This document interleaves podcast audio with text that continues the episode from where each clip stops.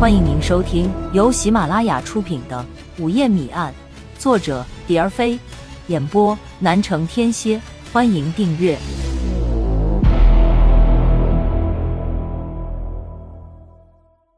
第二十七章跟踪。西双版纳之行，调整了王慧的心态，也改变了他的人生。当天晚上，他就住进了丁浩的小楼，成了紫竹小区四号楼的女主人。她是以什么身份住进去的？当时她并没有多想。住了几天之后，她突然想起了这个问题：“你会娶我吗？”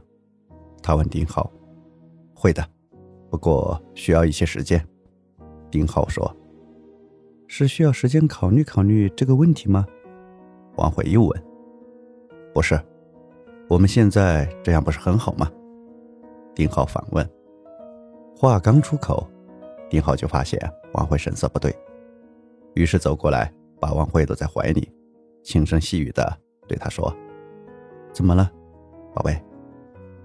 王慧没有回答，几滴眼泪从眼眶流了出来。“宝贝，你别误会，我的意思是，我们现在已经在一起了，即使没有那一纸婚书，我们也是夫妻。结婚只是早晚的事，你不必太过着急，你说是吧？”“你说的是真心话吗？”王慧不放心的追问了一句：“绝对真心，若有假，天打五雷轰。”丁浩的一只手指着头顶，王慧的疑虑打消了。他望着丁浩，莞尔一笑，把头轻轻的靠在丁浩的胸前。没想到这一笑把丁浩的性欲给挑逗起来了，他扳起王慧的脸蛋，拼命的吮吸起来。有人说。性爱是化解女人心头之火的最好武器，此话一点不假。丁浩娴熟超群的性技给了王慧很大的满足和宽慰，他差不多快把汪武给彻底忘掉。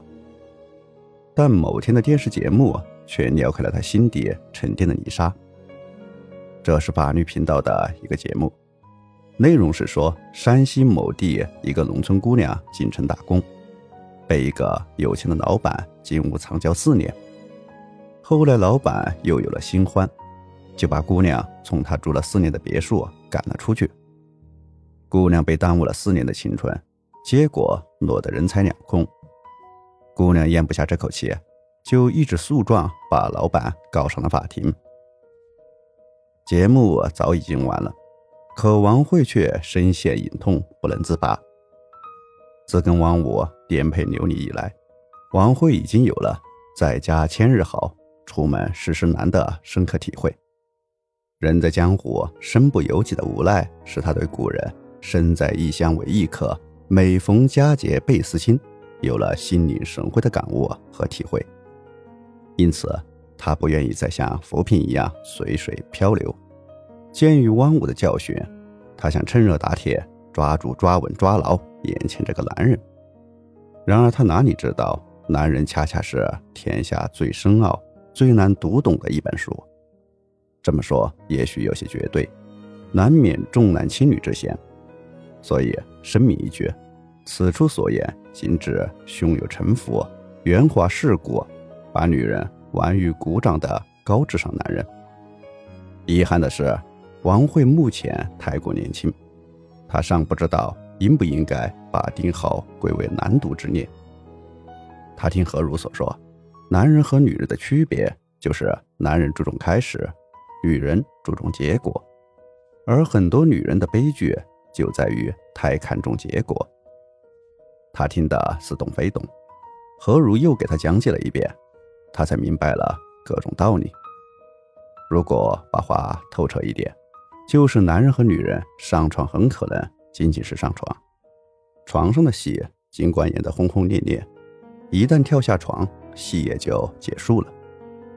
而女人和男人上床，所希冀的不仅仅是扮演床上的角色，她希望有序幕，有结局，有了结局才开始中间的过程。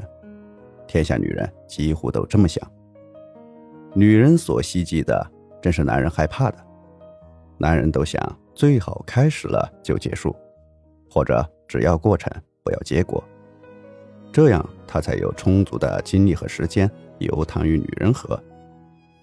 在男女问题上，男人和女人永远不会站在一条线上，有始无终和有始有终就像两条平行线，即使无限延长下去，他们也永远不会相交。想多了不免心烦，他决定出去走走。这一走，谁知道又给他走出问题来了。在春熙路的拐角处，他看见前面一个人很像汪武，就想追上去看个究竟，却不想撞到了一个三岁左右的小女孩。小女孩的母亲看见小女孩摔倒在地，就气愤地冲着王慧大喊：“你怎么走路的？鬼撵起来了！”王慧扶起小女孩，一边拍打她身上的灰尘，一边给小女孩的母亲道歉。年轻的母亲牵着小女孩走了。王慧往前一看，目标已经消失了。回来后，王慧一直闷闷不乐。丁浩回来见王慧坐在沙发上生闷气，就问：“谁惹你？还是又想起了什么了？”王慧没有回答丁浩的问话，反常的从沙发上跳起来，说：“万武死了，你们怎么处理他的尸体的？我想去看看。”声音不大。却大有不容拒绝，也不难推开的味道。你你怎么突然想起这个问题了？人都死了，还有什么好看的？再说，我怕你见物思情，伤心难过。宝贝，我看就算了吧。空了，我替你走一趟。嗯，不，你一定要带我去看看。好，我答应你。明天就去吗？明天恐怕不行。我很多事情明天需要办，后天怎样？后天我一定带你去。